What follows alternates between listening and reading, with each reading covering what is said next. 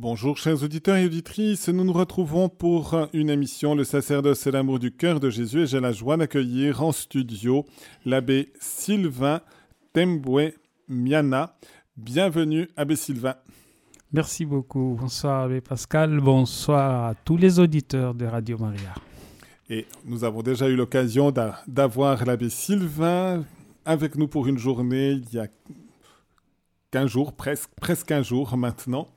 Et donc, euh, c'est déjà une voix que vous avez déjà entendue et que probablement vous entendrez encore. Je te demande, comme on a l'habitude de le faire, d'entrer par une prière qui tient spécialement à cœur. Nous allons commencer euh, au nom du Père et du Fils et du Saint-Esprit. Amen. Cette prière, c'est une prière pour les vocations les vocations sacerdotales principalement. Et ensemble, nous allons prier. Seigneur Jésus, toi-même, tu as été saisi de compassion devant les foules désemparées comme des brebis sans berger. Nous le lisons dans Matthieu chapitre 9, verset 36. Toi-même, Seigneur Jésus, tu nous as demandé de prier de prier pour que le Maître envoie des ouvriers à sa moisson. C'est toi, Jésus, tu sais combien la moisson est abondante, mais les ouvriers peu nombreux. C'est pourquoi nous prions selon ta demande. Suscite aujourd'hui encore les vocations dont l'Église a besoin. Donne-nous d'entendre ton appel, d'y consentir avec joie et d'être les témoins fidèles de ton évangile. Qu'avec tes apôtres, nous sachions dire, Seigneur, à qui irions-nous? Tu as les paroles de la vie éternelle. Dieu éternel et tout-puissant, nous te prions pour ceux qui sont responsables de l'éducation. Nous te prions, toi le seul Maître, qu'ils soient attentifs à la recherche de sens qui habitent les cœurs de ceux qui leur sont confiés, et qu'ils sachent les accompagner dans l'épanouissement de leur qualité au service des autres. Pour ceux qui forment les candidats au sacerdoce et à la vie religieuse, nous te prions.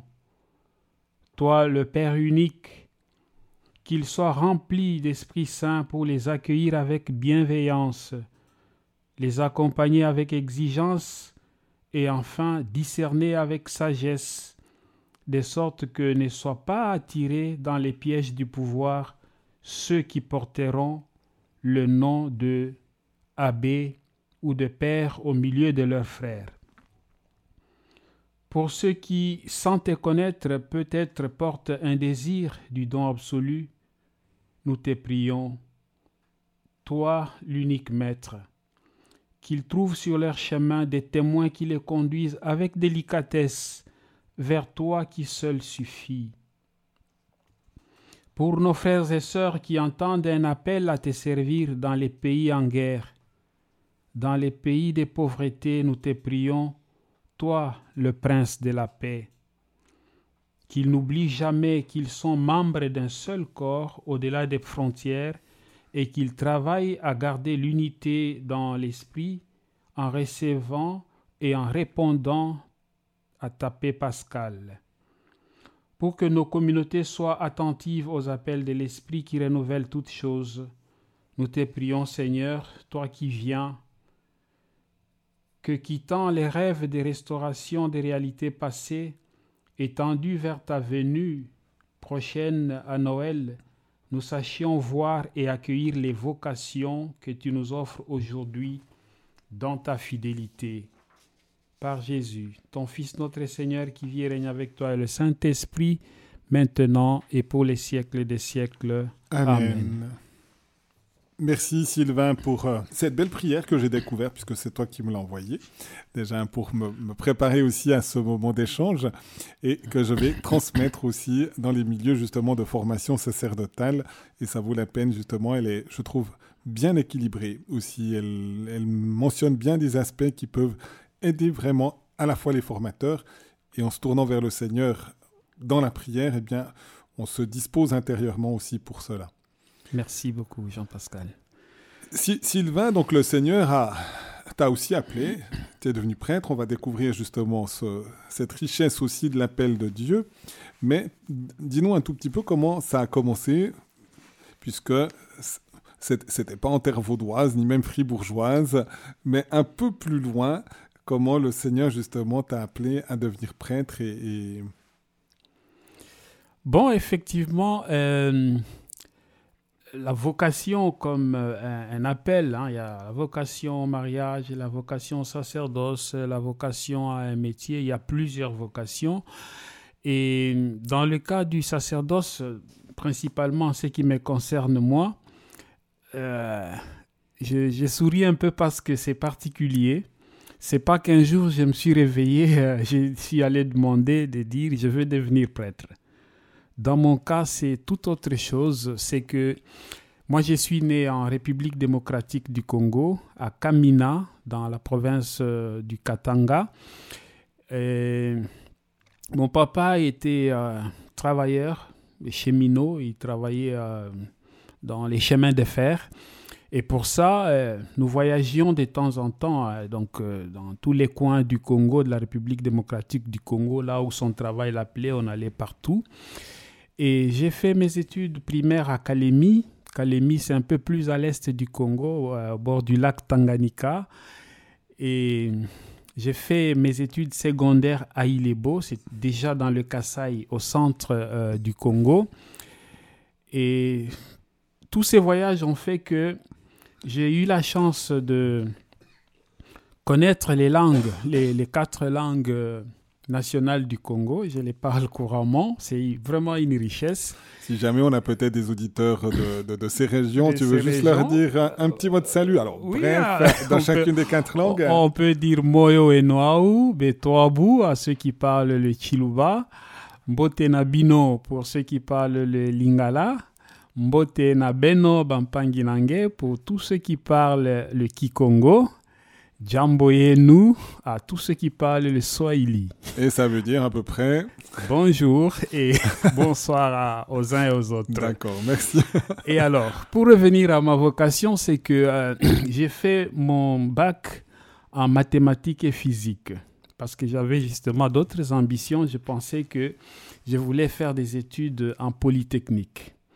Et une fois mon bac obtenu, mon papa était déjà à la retraite. Il n'a pas eu suffisamment de moyens pour que je fasse l'université de Lubumbashi où je voulais aller pour euh, cet objectif-là. Mais j'étais jeune, très très engagé à la paroisse. J'étais enfant de chœur, j'ai chanté à la chorale, j'ai joué au football euh, avec mes, amis à la paroisse. Je lisais aussi, hein, je faisais des lectures. Alors un jour, je me rappelle que c'était en 1993, euh, j'ai fait la lecture du dimanche des rameaux et j'étais le lecteur. Pour la passion. Pour la passion, la longue lecture. À la fin de la messe, le curé qui m'appelle, il dit, mais félicitations, tu as très très bien lu, tu as une voix qui porte, je pense que toi, tu peux devenir un très bon prêtre alors que dans ma tête, ça n'a jamais, euh, ça ne s'est jamais passé comme ça. Et le prêtre dont je parle, l'abbé Alphonse, il est euh, curé maintenant à Molenbeek, en Belgique. Alors quand il a dit ça directement, ça fait comme un tic dans ma tête, mais je n'étais pas du tout partant. Quelques jours après, il voit ma mère qui passait aussi à la paroisse de temps en temps parce qu'elle servait aussi euh, dans un groupe de légionnaires, donc ce qui qui avait la dévotion mariale, qui priait euh, là-bas, et lui dit, mais ton fils là, je pense que euh, il vaut mieux qu'on l'encadre, qu'on l'envoie au séminaire. Et ma mère qui revient à la maison, elle en parle à mon père. De plus en plus, j'ai senti qu'il y avait autour de moi des personnes qui pensaient que je pouvais devenir prêtre alors que moi-même, je n'y avais pas du tout pensé. Comme le système au Congo veut que les candidats au sacerdoce passent par les, le grand séminaire, il y a un examen Donc, quand vous avez votre bac, il y a un examen, euh, bon, un test à présenter pour vérifier le niveau du français, le niveau oral, le niveau écrit, avant d'être admis en propédétique. La propédétique, c'est la première année préparatoire avant d'aller dans le cycle des philosophies. Et lorsque le test est arrivé à la paroisse, le curé m'a appelé, il dit, bon, écoute, prépare-toi, tu vas présenter les examens avec les autres. Bon, j'y suis allé pas très convaincu, j'étais pas très chaud. Mais j'ai quand même présenté cet examen-là. Nous étions nombreux et il faut avouer que euh, de mon temps, il y avait quand même beaucoup de vocations sacerdotales au Congo. Je ne sais pas si on peut expliquer ces phénomènes par le fait que les paroisses étaient très très vivantes très très vivante et toutes les activités euh, des jeunes et tout ça, ça s'organisait autour de la paroisse. Vous voyez tout ce que je cite là, la chorale, les footballs, les jeux, les, les chants, tout, tout. Donc ça, ça suscitait quand même, ça, ça, ça attirait beaucoup les jeunes. Et j'ai présenté l'examen, nous étions presque 72 euh, candidats, 72 candidats. Et Comme dans l'évangile. ah oui, exact. Et nous avons réussi à 12 nous devrions être euh, orientés à la propédétique. C'est de nouveau assez symbolique. Hein 72 à 12. disciples, à 12 C'était très très symbolique pour moi. J'ai encore regardé les lettres qui m'étaient adressées à l'époque. Il y avait un prêtre qui était chargé des vocations et entre-temps, nous recevions un courrier d'un prêtre qui était recteur du, séminaire. Pour nous, c'était grand. Un recteur, il t'écrit un courrier dans lequel il disait, bon, Sylvain, voilà, tu es admis au grand séminaire. Euh, prépare bien ton trousseau. Euh, il faut suffisamment de vêtements. Il faut des vêtements de sport, des vêtements de ceci pour le séminaire. Et tu es le bienvenu. Tu arriveras tel jour, à telle heure, à tel endroit pour le séminaire. Et voilà comment ça a commencé. Je suis allé au séminaire, mais jusqu'en ce moment-là, je ne peux pas avouer que euh, j'avais une vision claire que je voulais vraiment devenir prêtre. Non. Et c'est en arrivant au séminaire, le recteur a reçu une correspondance de mon curé qui m'avait recommandé au séminaire, qui lui disait dans la correspondance, euh, encadrez bien ces garçons-là, il a du talent, il est bien, tout ça, tout ça, il peut être utile. Et quand j'arrive, je vois que le recteur était très bien, il était bienveillant avec moi, il m'accueillait avec joie, il discutait avec moi et il me confiait des responsabilités. J'étais, euh, bon, là-bas on appelait le vice-président de tous les séminaristes, chargé du travail manuel, c'est-à-dire dans les jardins, on plantait des amarantes, on plantait euh, ce qu'on devait manger là-bas nous-mêmes.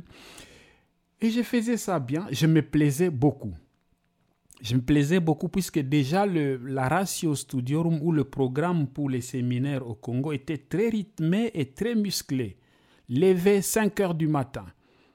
5 heures du matin, vous vous levez, vous prenez rapidement la douche. À 6 heures, il y a la méditation à la chapelle. Après la méditation, il y a l'office, le laude du matin, suivi immédiatement de la messe. Après la messe, il y a le petit déjeuner. À 8 heures, il y a le cours. Après le cours, il y a le repas. Il y a l'office du milieu du jour. Il y a repos. Et vous voyez, c'était un peu rythmé, mais très serré. Dans cette ambiance, je n'ai pas vu passer l'année. Je n'ai pas vu passer l'année et à la fin, j'ai eu quand même un bon résultat parce que sur les 12 candidats, les autres étaient renvoyés. Non pas que nous qui étions restés, nous étions les meilleurs, mais parce qu'ils n'avaient pas satisfait aux conditions. Il y avait des conditions que pour passer en philosophie, il faut avoir la moyenne de 60%. Et nous n'étions que 10 à être orientés en philosophie. 10 sur 10 sur 12. Sur 12 Oui, deux sont partis. Alors, arrivé en, philosophie, là, ça devient encore un peu compliqué, mais beaucoup plus jovial. Et au fur et à mesure, j'ai senti mes convictions se renforcer. Ça commençait à prendre un peu. Déjà en première année de philosophie, je trouve des aînés de la paroisse où j'étais et d'autres, parce que là-bas, le, grand séminaire où j'ai évolué, c'est un grand séminaire interdiocésain qui rassemble les huit diocèses de la province ecclésiastique du Kasaï. Donc c'est l'archidiocèse de Kananga, le diocèse de Mbujimai, les diocèses de Luebo, les diocèses de Chumbe, les diocèses de Kabinda, les diocèses de Kole et le diocèse de, Mueca, le mien, et le diocèse de Luisa. Alors ça fait que ça fait pléthore de séminaristes. On se retrouve dans une diversité des langues, des cultures, parce que le Congo c'est immense. Et quand je vous dis ces huit diocèses là, ça peut prendre toute la Suisse. Et on se retrouve dans un seul séminaire. Et ça faisait combien de séminaristes alors? À l'époque, nous étions 176, 176 mhm. euh, séminaristes avec 10 formateurs, 10 prêtres. Pas beaucoup, hein Pas beaucoup, ouais, pas beaucoup. Ça fait que le rôle des formateurs, comme je l'ai insinué dans la prière, devient quand même difficile pour suivre des jeunes gens comme ça, adolescents, excités parfois, qui font des bêtises. Il faut qu'il y ait quelqu'un pour encadrer, pour accompagner. Et je dois avouer que dans mon cas, ça s'est bien passé. Parce que déjà, chaque séminariste est obligé d'avoir un directeur spirituel, un accompagnateur spirituel et chaque séminariste est obligé euh, d'avoir un service qu'il rend là au séminaire. Et c'était très très bien structuré. Nous avons euh, bien étudié la première année, mais comme les critères nous suivaient, sur les dix candidats de mon diocèse, nous sommes restés quatre. Les six étaient renvoyés. Et quand je dis renvoyés, c'est que la ratio studiorum ou le règlement du séminaire était assez rigoureux. Assez rigoureux. Un séminariste que je suis doit présenter ce qu'ils appelaient les trois S. S comme santé, S comme sagesse, S comme science. Ça veut dire qu'il doit y avoir un équilibre sur tout ça pour qu'un séminariste soit admis dans la classe montante et ainsi de suite. Et nous, nous sommes là, on vit au quotidien, on fait des choses, mais il y a des formateurs qui ont un regard sur nous. À la fin de chaque année, ils rédigent un petit rapport qu'ils envoient à l'évêque. Et dans ces rapports, tout n'est pas que blanc. ne sois pas étonné de trouver euh, une petite note euh, sombre ou noire de ton rapport pour que tu puisses euh, progresser, progresser revoir ce qu'il y a à revoir dans ton caractère, dans ton tempérament. Et ainsi, je, voulais euh, raconter une petite anecdote à ceux qui nous suivent. j'ai euh, souligné ici que j'ai joué au foot et ça m'a quand même euh, surpris de voir que nos formateurs y venaient beaucoup sur le terrain de foot.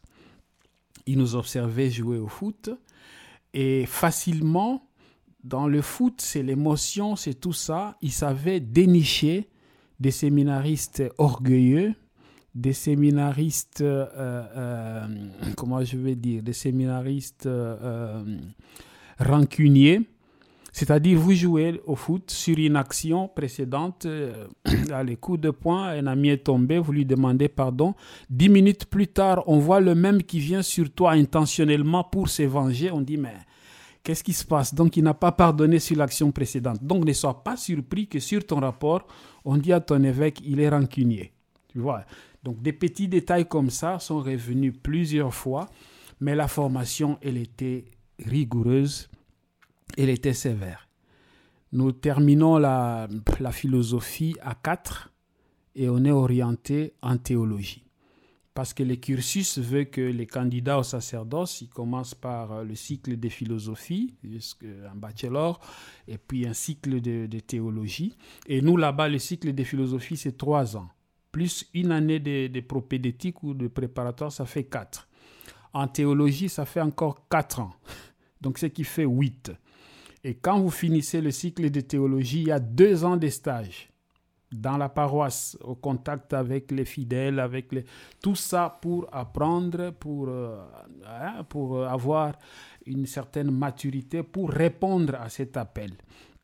Et dans mon cas, je dois dire que c'est au cours de ces années-là que j'ai découvert petit à petit que je, je, pouvais dire oui, je pouvais répondre à cet appel-là et devenir le prêtre que je suis aujourd'hui. Donc ça a pris le temps que ça a pris. Je n'ai pas vu vraiment les années passer parce qu'aujourd'hui, si on dit à un jeune, euh, viens à la formation sacerdotale, il va te prendre 10 ans. Il dira tout de suite, ah mais c'est trop, 10 ans, c'est beaucoup. Mais nous, on est entré là-dedans, on n'a pas vu ces années-là passer. Et on a profité au maximum de la richesse, la richesse de la diversité des jeunes qui venaient de partout, des langues, de tout. Même dans notre liturgie, dans la façon de célébrer la liturgie au grand séminaire, c'était très diversifié euh, de par euh, les langues que nous avions et tout ça. Et voilà que je termine euh, la formation. Je devais être admis au diaconat mais avant le diaconat, il fallait un stage. On m'enverra au petit séminaire pour moi, à mon tour, former les tout petits qui arrivaient, qui avaient 12 ans. Et j'ai fait une année comme formateur au petit séminaire Saint-Marcel de mon diocèse à Moueka et j'ai été ordonné diacre. Et après l'ordination diaconale, dans ma tête, ça devenait encore de plus en plus clair que la responsabilité à laquelle je me destinais, elle était lourde et elle était euh, grande.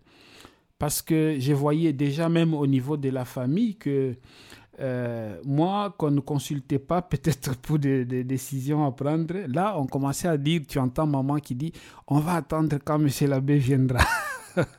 et là, je, sentais que déjà dans la famille, il y avait tout ça qui arrivait, non pas comme un pouvoir, mais une certaine considération, on pense que j'ai quelque chose à apporter. Et que ça permet un discernement.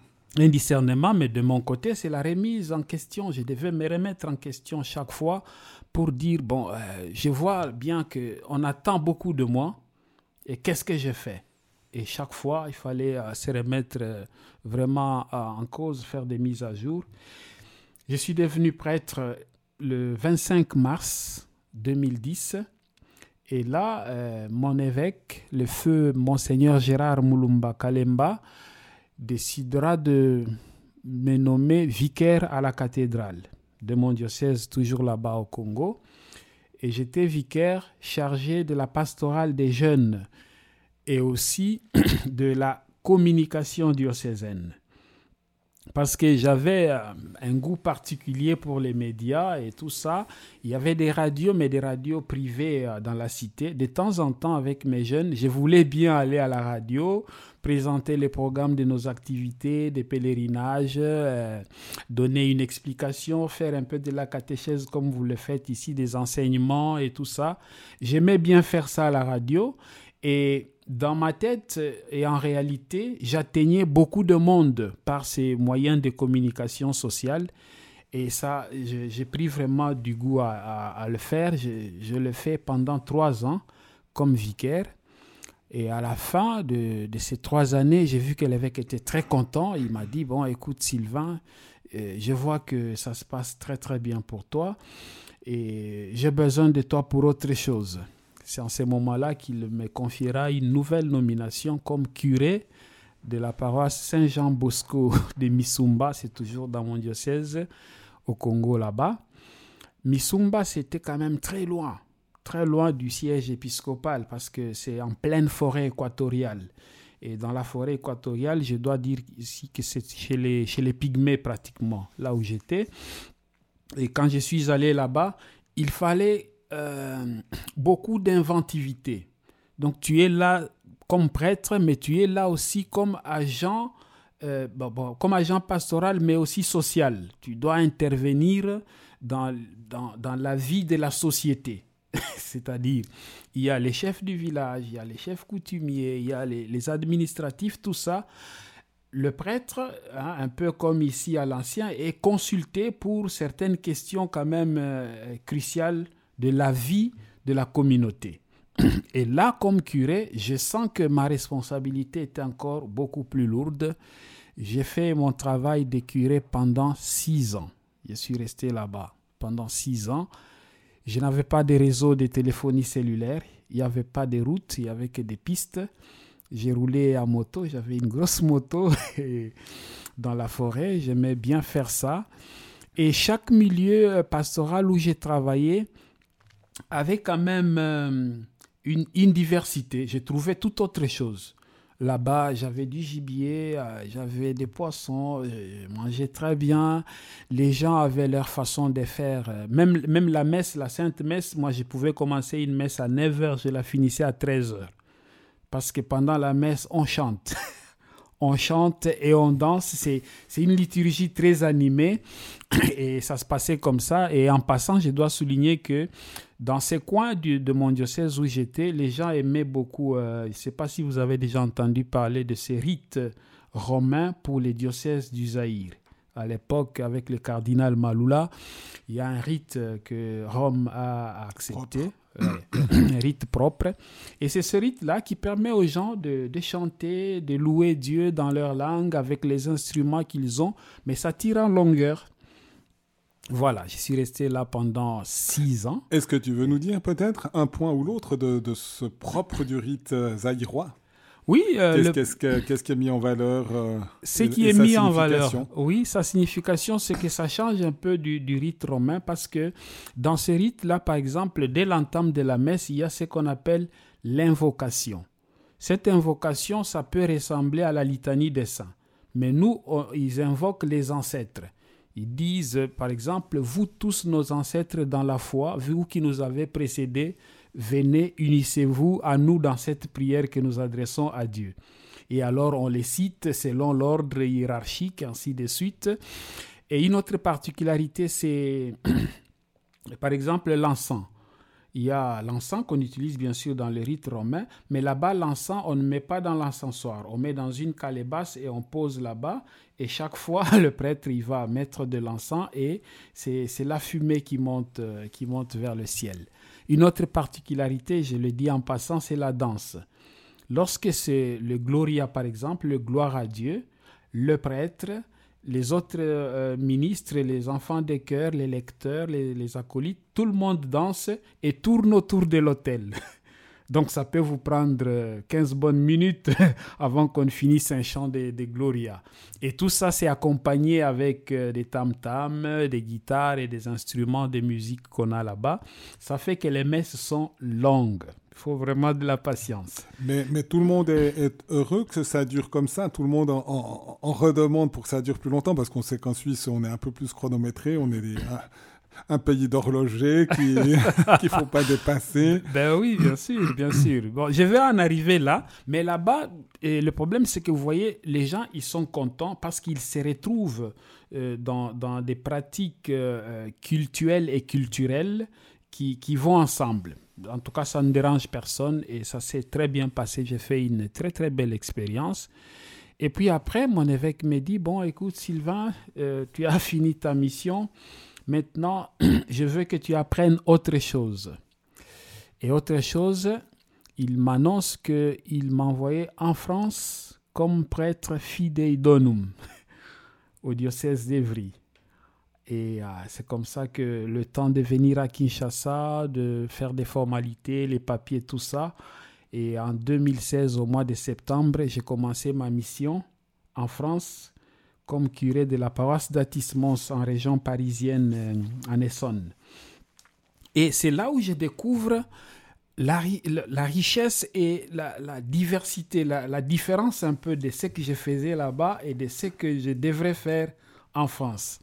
J'ose te demander, quelle était l'intention de ton évêque en disant il faut que je te donne euh, autre chose, que tu fasses une formation et puis t'envoyer comme ça en France? Bon, l'intention, c'était qu'il voulait que je, je, je me forme moi-même et que je diversifie, euh, euh, que j'ai quand même un, regard différent sur les choses. Mais notamment sur la, la, la, la façon, la, pratique de la liturgie ici en Occident et chez nous, et essayer de puiser cette richesse, cette richesse qu'il y a euh, sur le point de vue de, de, nouvelles technologies de la communication. Bon, il avait vu déjà là-bas que j'étais très intéressé et il m'a dit, je t'envoie euh, là-bas, tu fais d'abord une expérience comme prêtre en paroisse, tu découvres les habitudes, ce que les gens y font là-bas, et puis après, tu pourras poursuivre avec des études en communication. Mais en France, j'ai fait euh, six ans parce que le mandat comme curé était de trois ans, renouvelable une fois. J'ai passé six bonnes années dans, deux paroisses différentes à vivre tout autre chose que ce que j'ai vécu au Congo. C'est-à-dire, dans mon ministère sacerdotal ou comme prêtre, la demande reste la même, peut-être même un peu plus. Je me sens sollicité, je me sens euh, euh, épuisé, je me sens fatigué, mais de plus en plus, je découvre que le Seigneur m'utilise simplement, j'ai quelque chose à apporter aux autres. Je vous ai suivi, Abbé Jean-Pascal, ici à propos des funérailles, par exemple. Et ici en Occident, contrairement à chez moi, je, découvre que les funérailles constituent un moment important de, de, de, de ma pastorale. C'est-à-dire, je reçois la famille, vous préparez cette cérémonie. Quand elle est bien faite, même les gens qui avaient euh, quitté l'église ou qui avaient l'intention de quitter l'église, ils peuvent revenir quand c'est bien fait. Il y a les baptêmes, il y a les mariages, il y a tous ces sacrements mais qui ici sont célébrés dans un créneau comme tu as dit. L'heure c'est l'heure, il faut de temps en temps regarder sa montre pour ne pas déborder. Donc euh, euh, tout ça, c'est une richesse pour moi en tant que prêtre de savoir que partout où on m'envoie en mission, les réalités ne sont pas les mêmes. C'est à moi d'être de, de, attentif et surtout de comprendre que le prêtre, il est utile partout, mais le prêtre, il doit correspondre, il doit, euh, comme on dit chez moi, s'inculturer. Donc faire ma mission, mais en tenant compte de la culture dans laquelle je suis affecté. Tu ne vas pas faire des messes ici en Suisse comme tu le faisais au Congo, une messe de deux heures et demie ou de trois heures. Non. Ça, c'est sûr, des fois, ça passe mal. Oui, ça, ça se passe mal. Et donc, euh, un prêtre qui arrive là en mission, il est, il est euh, appelé à, faire attention, à faire attention, à regarder comme on fait là-bas. D'ailleurs, dans ma culture ou dans ma langue, il y a un adage, il y a un, proverbe qui dit quand tu vas chez les Kuba, les Kuba c'est le peuple de, mon diocèse, du diocèse de Mweka, on dit quand tu vas chez eux, il ne faut pas euh, commencer directement à tendre les pièges pour attraper du gibier. Il faut regarder observer comment les Kuba tendent les pièges pour toi commencer à tendre aussi des pièges comme ils le font.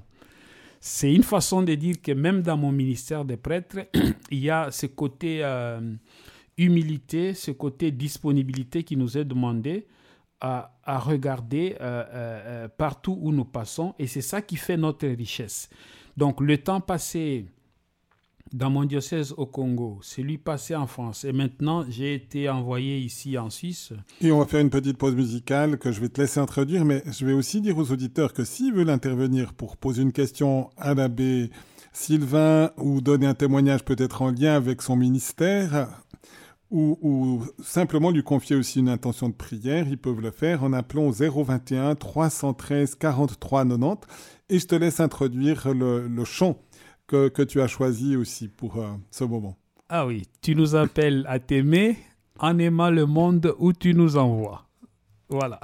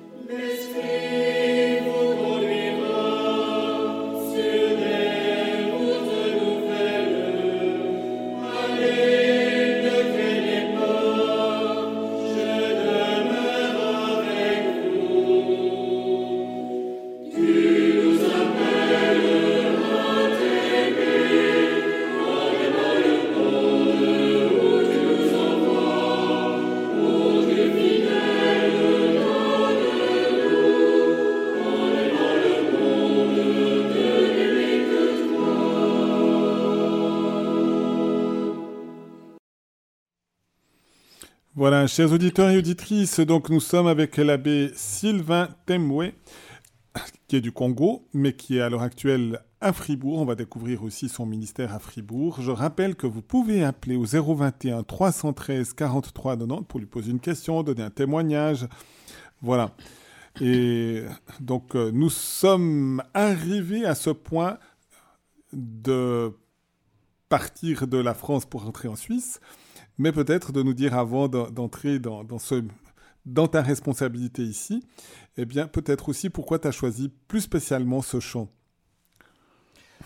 Bon, ce chant, euh, c'est un chant que j'aime beaucoup, déjà par euh, la charge sémantique des paroles qui, qui s'y trouvent.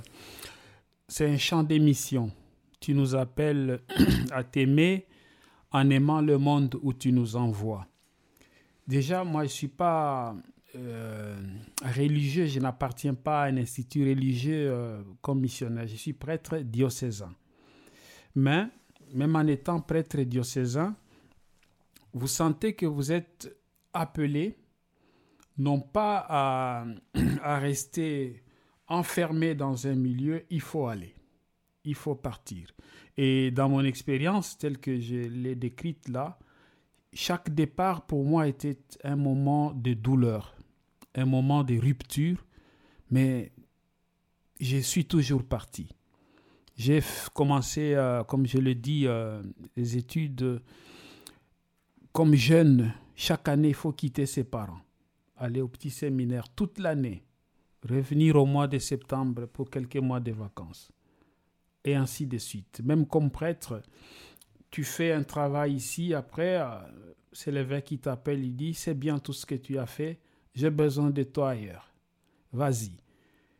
Et tu vois, quand on prend des habitudes avec des personnes, on a des liens parfois très très forts, il faut partir. Tu vois ce que ça fait, ça fait une rupture et tout ça. Et moi, chaque fois, ça m'arrive comme ça. Je pars, je pars et je pars.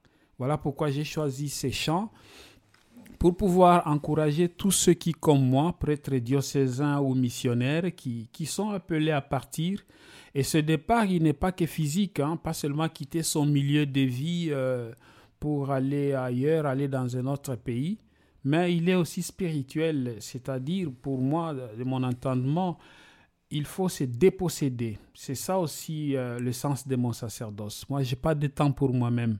Moi, pour mon ministère, quand on m'appelle, même si j'ai quelque chose de plus urgent pour moi, je préfère le laisser, mais aller répondre euh, à l'appel des autres. Et quand je l'ai fait, je suis toujours heureux.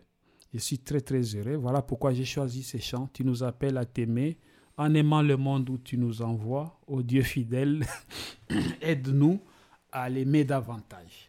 Donc chants, je, l'ai choisi pour cela. Je pense que c'est important justement de prendre conscience quand on est dans une responsabilité. Il faut se donner au maximum pour, pour, pour le bien de l'Église, pour le bien des fidèles qui nous sont confiés.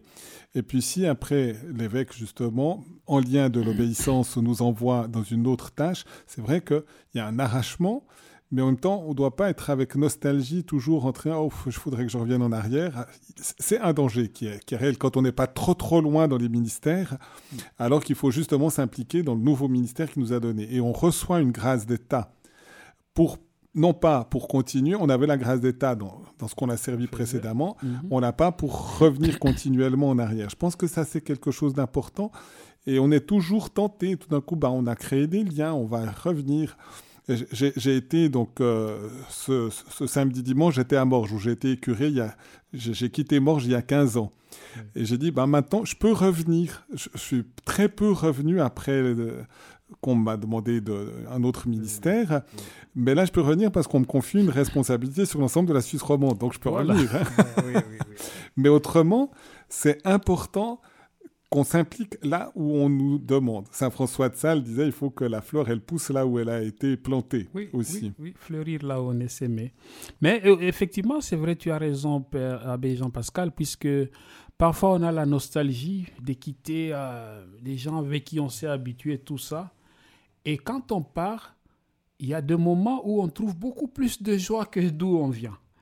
Alors on s'est dit, donc, euh, on avait raison de partir et ainsi de suite. Donc il y a, moyen de, prendre ça au positif, de considérer ce départ comme un apport, de considérer toujours cela comme pas, simplement comme signe d'obéissance, mais, comme disponibilité pour, euh, euh, comme Jésus nous a dit, aller euh, par le monde entier. C'est important de savoir justement que l'obéissance n'est pas l'obéissance de l'esclave. C'est une obéissance filiale et elle remonte jusqu'à Dieu. C'est Dieu qui nous envoie, c'est Dieu qui nous demande cette tâche, mm. cette mission. Mm. Et il faut la regarder, la considérer dans ce regard surnaturel. Mm. Pas dire, bon, c'était la lubie de l'évêque qui tout d'un coup m'envoie tel et tel. voilà. Au-delà même parfois, Dieu peut se servir même des lubies, même des ah, ben évêques. mais du moment qu'on est dans ce lien surnaturel de l'obéissance, à l'intérieur de, ce que l'Église voit, c'est pas arbitraire, mm. justement. On a le droit de dire aussi ce qu'on pense, mais après, avec sérénité, avec paix, de, de, partir, et, vraiment de s'engager, d'y mettre tout son cœur pour, euh, pour la mission qui nous est confiée. Abbé Sylvain, on se lance un petit peu sur les fondements du, Concile Vatican II aussi par rapport au sacerdoce, par rapport ou bien on dit peut-être encore un tout petit moment, mais je pense que ça sera un peu en lien avec euh, l'arrivée à Fribourg, peut-être aussi. Oui, effectivement. le, sacerdoce où euh, personnellement j'aime beaucoup, euh, beaucoup ce, ce chapitre sur le ministère et, la vie des, prêtres, donc c'est un chapitre de...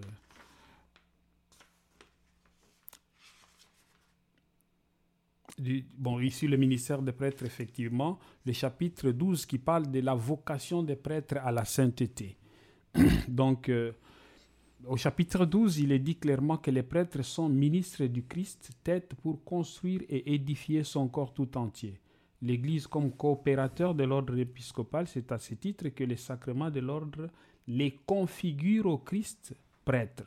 Certes, par la consécration baptismale, ils ont déjà reçu, comme tous les chrétiens, le signe et le don d'une vocation et d'une grâce qui comporte pour eux la possibilité et l'exigence de tendre, malgré la faiblesse humaine, à la perfection dont parle le Seigneur.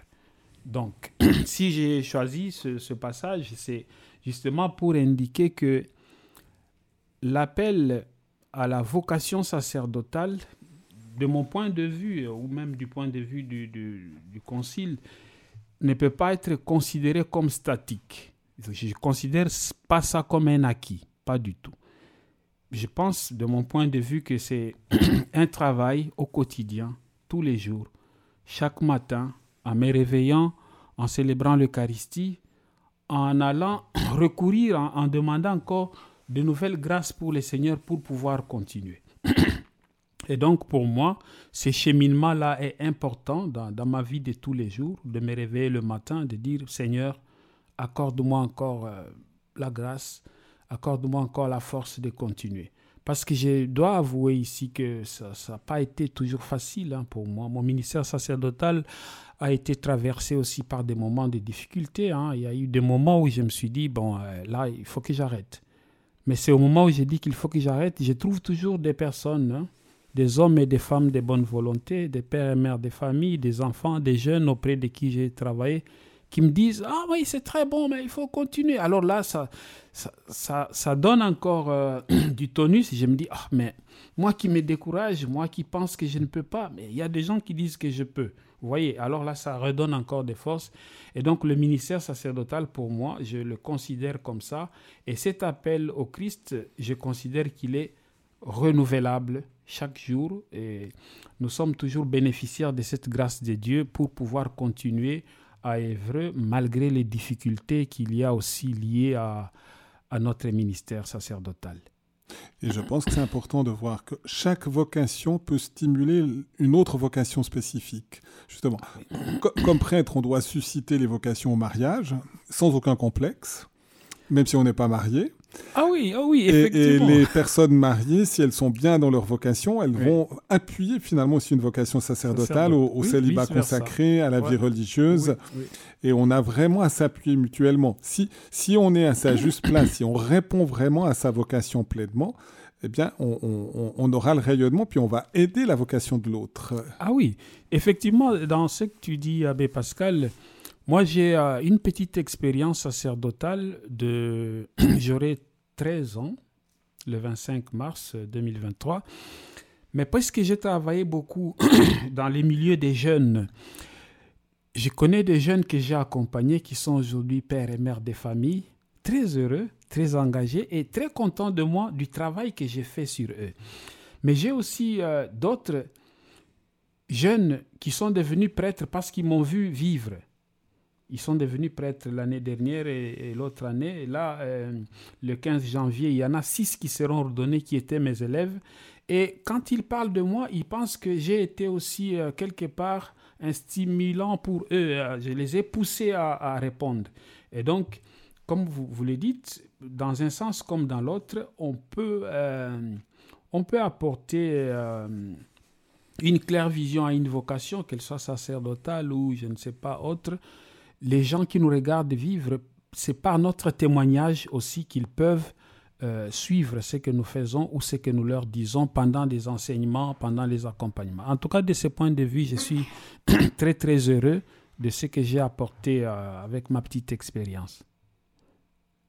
Et, et, je pense que justement, c'est quelque chose de, de, fondamental aussi ce que tu as dit. Alors, il y a un élément fondamental. Par exemple, quand on se marie, le sacrement du mariage, c'est un élément fondamental. Mais si on dit, ah, mais cette fois-ci, je suis marié, c'est bon, j'ai plus besoin de faire aucun effort, maintenant c'est dans la poche. Ah non, c'est pas acquis. On, arrivera à la division. Pas acquis, Par contre, si on dit, oui, c'est un fondement, ça engage toute ma vie, maintenant, dans un lien indissoluble voulu par Dieu, mais en même temps, je dois nourrir cet amour au quotidien, et je dois le renouveler par un engagement aussi, par une fidélité dans la prière, par un amour qui devient plus fervent à l'intérieur du couple, mm. et, le nourrir aussi de, de l'Eucharistie, de la présence même du Christ qui alimente cet amour conjugal et familial, c'est essentiel. Et c'est la même chose finalement pour le prêtre et pour sa fidélité dans son sacerdoce, mm. dans l'engagement qu'il a pris au célibat. Il y a une grâce fondatrice, l'engagement de l'ordination diaconale et presbytérale.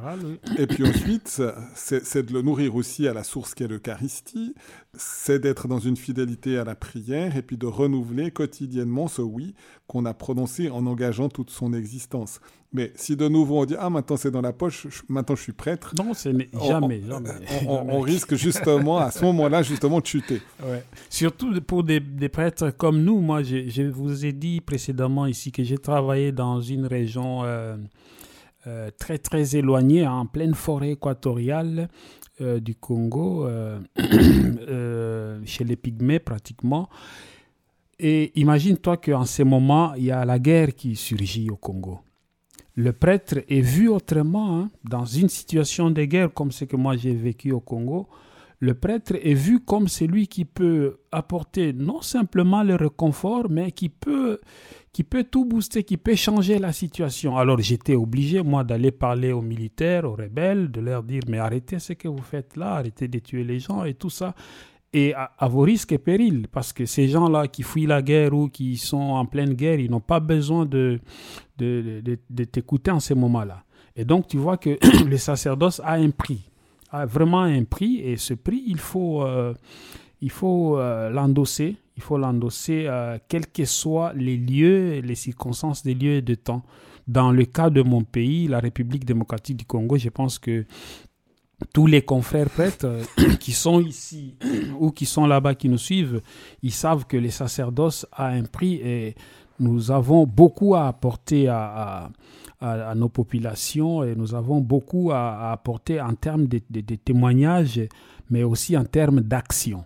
Un prêtre, il ne peut pas vivre euh, inactif à observer ou à constater. Non, le prêtre, il est appelé aussi à agir à pousser les gens à répondre à leur vocation et à, répondre en conformité avec ce que le Christ Seigneur nous indique ou nous trace comme voie à suivre. C'est la voie de l'amour. L'amour de Dieu par-dessus tout et l'amour du prochain comme soi-même. Et c'est vrai qu'un homme de paix, si le prêtre est un homme de paix, il va communiquer la paix même en situation de guerre, finalement. Ah bien sûr, absolument. Et c'est un peu, c'était une vocation mariée, mais un peu spéciale, c'est vrai. Le saint patron de la Suisse, Saint Nicolas de Flux, mais c'est parce qu'il a été en contact avec le Dieu de la paix hmm. que finalement il a éviter à la Suisse de sombrer dans la guerre civile et qu'on a encore aujourd'hui la Confédération helvétique avec Saint-Nicolas. C'est ça.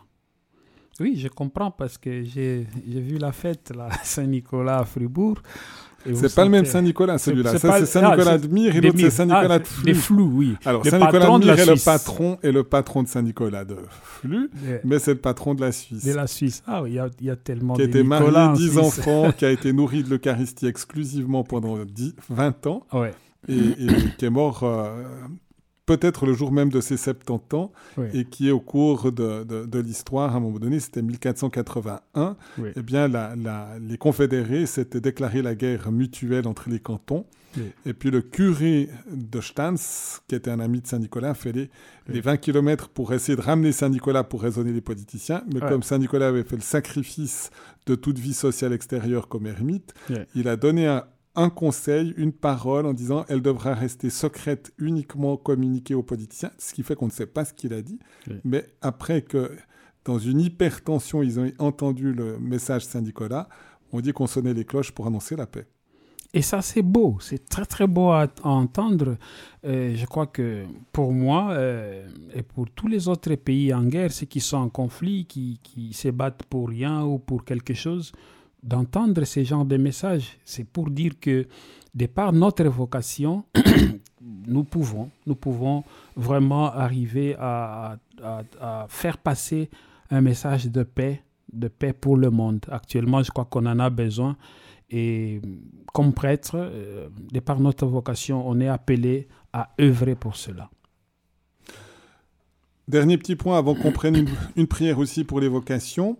Euh, sur, cet attrait pour les médias, ce qui fait que on, a eu un contact déjà pour la radio aussi ici. Probablement que tu nous donneras une certaine collaboration qui sera en même temps une formation aussi pour toi, pour euh, ta, aussi la demande de ton évêque pour l'avenir.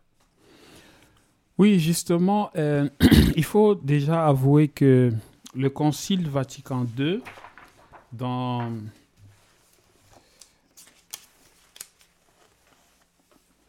Dans son décret sur les moyens de communication sociale, Intermirifica avait déjà indiqué l'importance que l'Église devrait accorder aux mass médias ou aux moyens de communication sociale.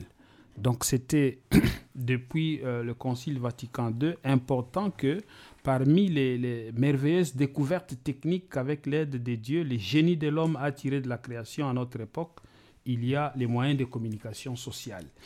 Et certes, l'Église, notre mère, sait que les instruments que nous utilisons aujourd'hui, euh, euh, les téléphones portables, l'Internet et tout ce qu'il y a là, quand ils sont utilisés correctement, ils rendent des grands services au genre humain.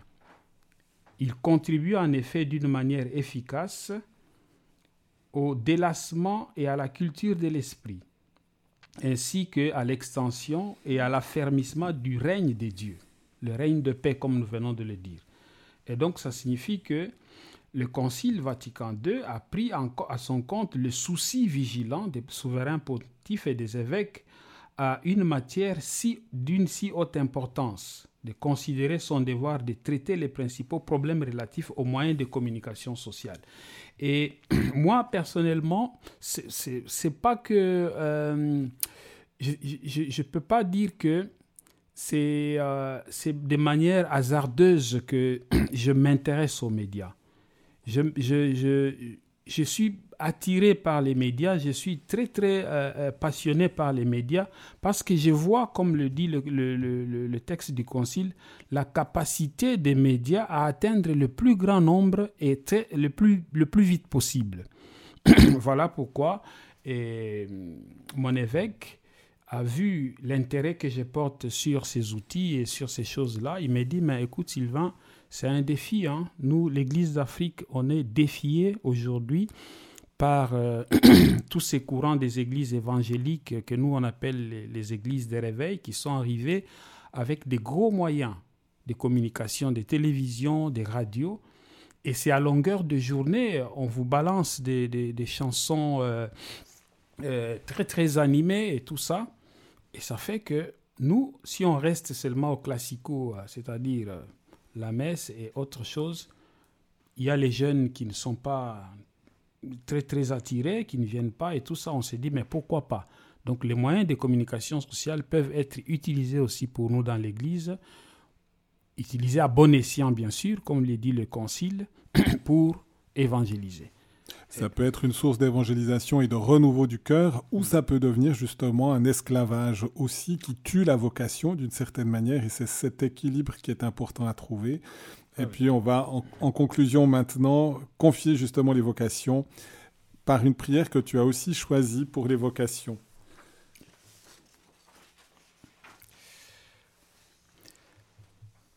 Prions.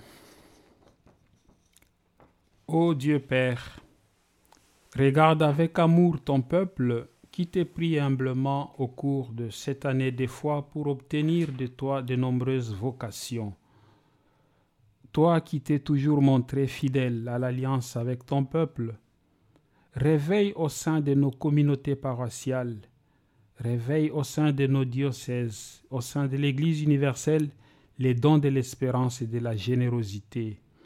Toi qui nous as manifesté ton amour en nous donnant ton Fils, fais que beaucoup d'hommes et de femmes de nos familles et de ton Église et de notre société osent s'engager sur les chemins de la vie sacerdotal et consacré. Ô Père, toi qui es toujours à l'œuvre avec ton Fils, donne à plus de jeunes par l'Esprit Saint la lumière pour discerner leur véritable vocation et la force de s'y engager. Amen. Amen.